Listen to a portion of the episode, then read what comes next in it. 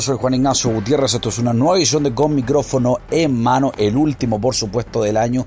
Es día sábado 28 de diciembre y las cosas pasan y pasan y pasan y siguen pasando, por supuesto. La lucha libre eh, nacional e internacional siempre tiene noticias nuevas, noticias viejas, siempre pasan cosas. Pero yo lo que voy a hablar prácticamente no voy a hacer un resumen semanal de lo que pasó en la lucha libre nacional, ni tampoco internacional, sino que voy a hablar de que lo que pasó en la década, lo que pasó este año y lo que pasó en la década, qué nos llevamos, qué, es lo que viene, qué es lo que esperamos del 2020, qué esperamos de, la década que viene. Los años pasan y no pasan en vano, mm, eh, esperando que el 2010 abríamos con una lucha de The Undertaker contra Shawn Michaels en WrestleMania. Hoy día, este año, cerramos con una lucha de The Undertaker enfrentando a John Cena, si no me equivoco. Entonces las cosas pasan, el tiempo pasa, no pasa en vano. Eh, antes de comenzar, eso sí, déjame saludar a mis amigos patrocinadores, por supuesto, que hacen posible este programa. Para partir con el mejor sushi de la capital, Merced 453, VIP Sushi. Eh, arroba VIP Sushi en Instagram, por supuesto, más 562 o 22 632 2424. Pide el delivery a cualquier hora, hasta las 5 de la mañana, jueves, viernes y sábados y disfrute del mejor sushi de la capital. También la gente como Martín Esparza-bajo, el mejor corte de pelo, el David Copperfield del pelo, arroba Martín Esparza-bajo en Instagram. Los mejores, los mejores artículos deportivos, eh, también tecnológicos, de outdoor y también ortopédicos, los puedes encontrar en Gympro, arroba ventas Gympro, al más 569 98 77 01 98, más 569 98 77 01 98 Manzano 346 arroba venta Pro en Instagram. También la gente de GT Limpiezas, arroba GT Limpieza en Instagram. También puede llamar al más 569-9588-2785 o al más 569-97-944216. Su limpieza en nuestras manos. O por último, curso de masoterapeutas deportivos, www.cursodemasajisdeportivos.com o www.masoterapeutasdeportivos.com más 569 8201 092962 el Instagram curso masaje curso guion bajo masaje guion bajo deportivo o md guion bajo chile domicilios. El mejor los mejores eh, masoterapeutas deportivos tanto para estudiar como para la atención. Próximamente su aplicación MDD App. Y también puedes seguirme en todas mis plataformas como arroba Juan Guti. Bueno como te decía muchas cosas han pasado esta última década. La lucha libre ha cambiado mucho ha, ha variado mucho para ser honesto. Yo soy un gran admirador de la lucha libre. Creo que el 2019, entre el 2018 y el 2019 fueron los dos mejores años del deporte de espectáculo, del cual del cual eh, más se nutrió, más salió beneficiada, más la lucha libre ganó. Que la creación de All Elite Wrestling con, con su eh, Genesis All In y más atrás el Bullet Club eh, la llegada de la Natural Wrestling Alliance, la no muerte de Impact Wrestling, etcétera. La, potencia de NXT es, es una cosa que, trae novedades, trae cosas buenas. Para partir, voy a partir con, creo yo, obviamente la empresa de la década es WWE, que ha tenido muchos más años que cualquiera. Eh, sin embargo, la compañía de la década, yo personalmente me quedo con NXT. Creo que NXT se, ha robado el show a partir desde su génesis, desde sus inicios, desde su nacimiento. Eh, hay que reconocer que NXT parte por ahí por el 2010 como la precuela de WWE ECW. Ya la SW muere en Sci-Fi y llevan NXT, que era como una especie de reality show. Bueno, ese NXT ya partió bien. Tenía gente como Daniel Bryan de American Dragon, que era la gran apuesta. Wade Barrett, Heath Slater, Ryback, entre otros más, Marcus, me acuerdo, un par de personajes más de, segunda categoría.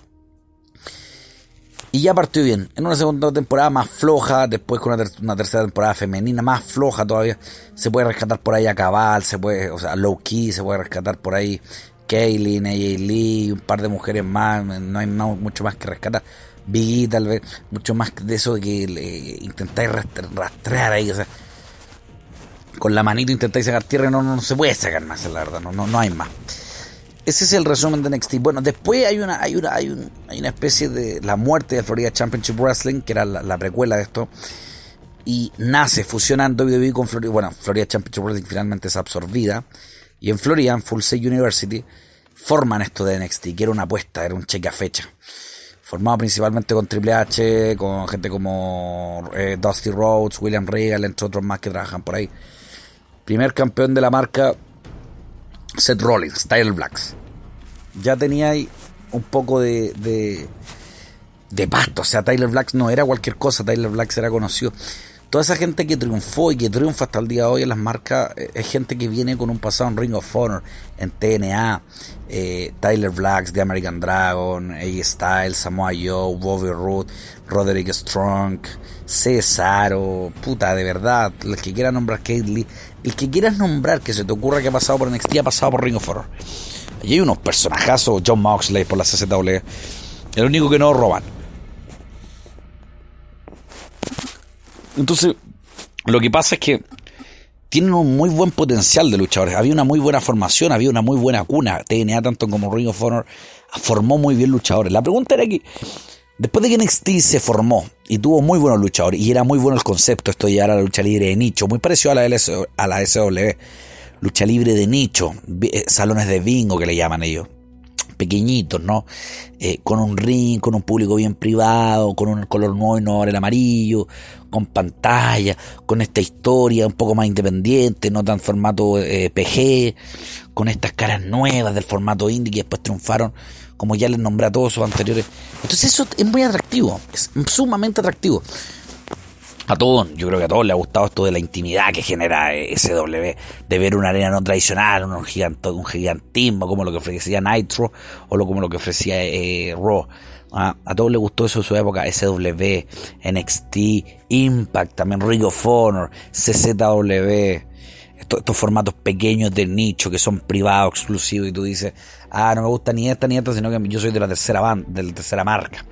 Bueno, NXT genera eso. Han pasado gerentes como Dusty Rhodes, JBL, Michael Cole, William Regal, entre muchos otros. No era con un formato tan humillante, tan humorístico y tan de segunda categoría como lo fue SW. Era un formato más independiente del, producto de Vince, sin tanta mano del PG, sin tanta mano de la comercialización televisiva hasta hace poco. Y, se, y, se, resume bien, o sea, todo el talento que tú podías encontrar en el formato independiente podías firmar por W y tener una oportunidad. Shinsuke Nakamura, Semi Zayn, Andrade, Bobby Roode, Cesaro, Kevin Owens, eh, todo, todos los que han pasado por ahí, todos los que han sido campeones, Finn Balor. Bueno, eso es NXT. NXT es una mezcla perfecta en un momento único. Mientras había una competencia entre Raw y SmackDown y en su minuto Raw Impact, partiendo la década también, de hecho, finalmente lo, lo que queda es eso, NXT. NXT ofrece un producto distinto, exclusivo. El que tiene Network lo ve y el que no tiene Network lo tendrá que piratear y lo encontrará si quiere. Y si no, sigue viendo Raw lleno de comerciales y se puede seguir viendo SmackDown lleno de comerciales, lleno de niños, lleno de comedia. Y lleno de viñetas, obviamente. O sea, lo que tú quieras ver que esté en SmackDown y que esté en Raw o que esté en All Wrestling o que esté en otra compañía ha pasado por NXT ha pasado por NXT, NXT ya se ha convertido en un colador. Bueno, lo segundo mejor que nos dejó la década, o que nos dejó este año en verdad, es eh, eh, el, caso de All Elite Wrestling. All Elite Wrestling creo que es también una combinación de mezcla perfecta de decir, puta, WWE tiene el monopolio, Impact no, no se la pudo, Impact no, New Japan no se la pudo, Ring of Honor no se la pudo, nadie se la pudo contra WWE y que venga una familia con más dinero que Vince McMahon, porque la familia Khan tiene mucho más dinero que la familia McMahon. O sea, para que ustedes se hagan una idea, la familia McMahon fue dueña, es dueña de WWE en un tanto porcentaje. Y bueno, ha intentado incursionar en el fútbol americano, fracasó. Ha intentado incursionar en hotelería, fracasó. Restaurantes, fracasó. No, no, no tiene mucho más. Se han dedicado a la venta de franquicias televisivas de derechos de televisión. En cambio, la familia Khan es dueña actualmente del Jacksonville, Jaguars, del Jacksonville Jaguars en, Jacksonville, Florida, de la NFL, no de la XFL, de la NFL. Y se ha dedicado, bueno, y el Fulham Football Club, de que los amantes del soccer, del, fútbol, del balompié, van a entender que el Fulham no es un equipucho, pues, weón, no es un equipo de la liga inglesa, o sea, de una de las ligas más competitivas, no la, mejor, porque la mejor dicen que es la española, pero de las más competitivas del mundo, pues, weón.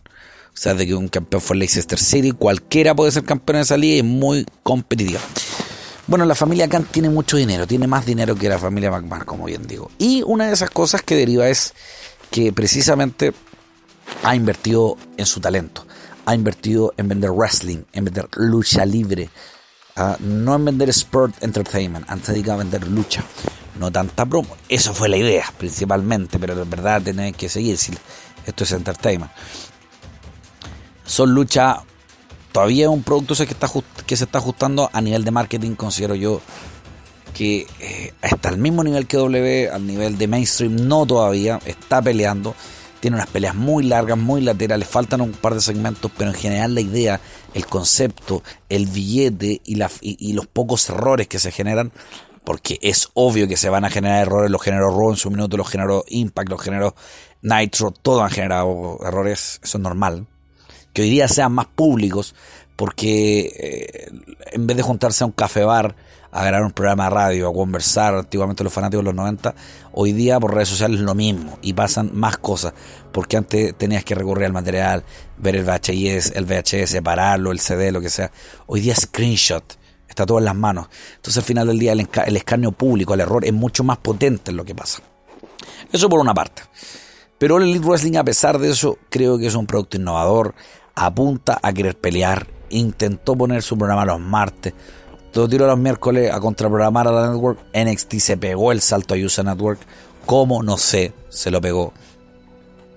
Pero All Elite Wrestling a largo, a la larga, creo que va a tener que terminar doblando el brazo a NXT.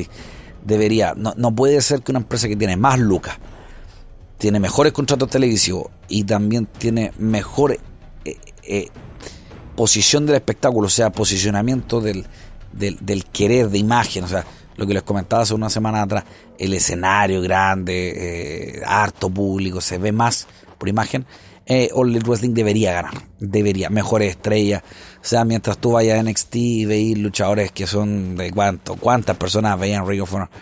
No es un producto mainstream.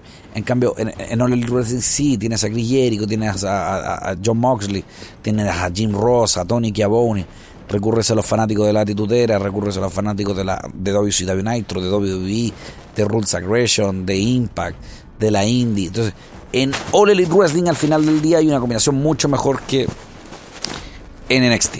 A la larga debería ganar eh, la batalla All Elite Wrestling. Eh, yo creo que la estrella de la década y contra todo lo que yo podría creer, creo que es CM Punk. CM Punk es el hombre que se roba la, película en esta ocasión. Eh, creo que es un hombre que por mucho le gana a varios luchadores. Uno podría pensar, uno podría pensar contra todo lo que yo podría creer, siempre es por lejos el luchador que, se roba la película. Se roba la película a los inicios de la década con, con Bonnie in the Bank, hace este personaje al rebelde, aquí llego yo, me voy a robar la película, voy contra todo, contra el sistema, muy Steve Austin en la atitudera. Y por otra parte, finalmente se va, renuncia, pelea en WrestleMania con Undertaker y al tiempo más pelea con La Roca y se va. Me aburrí, sé que renuncio, estoy chato, no quiero pelear más, y como la wea WWE pa, me voy. La incógnita, ¿va a volver Pong? ¿Volverá Pong? ¿Vuelve? ¿No vuelve? ¿Qué pasa? ¿Por qué? ¿Qué? Bla, bla, bla, bla. La pregunta que todos hicieron en su minuto. Bueno, el gallo va y firma por UFC.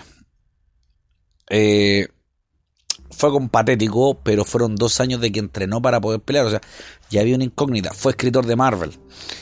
Después de esos dos años, de su debut contra Mickey Gold, entró y creo que se demoró como años más en pelear contra este otro niño Johnson.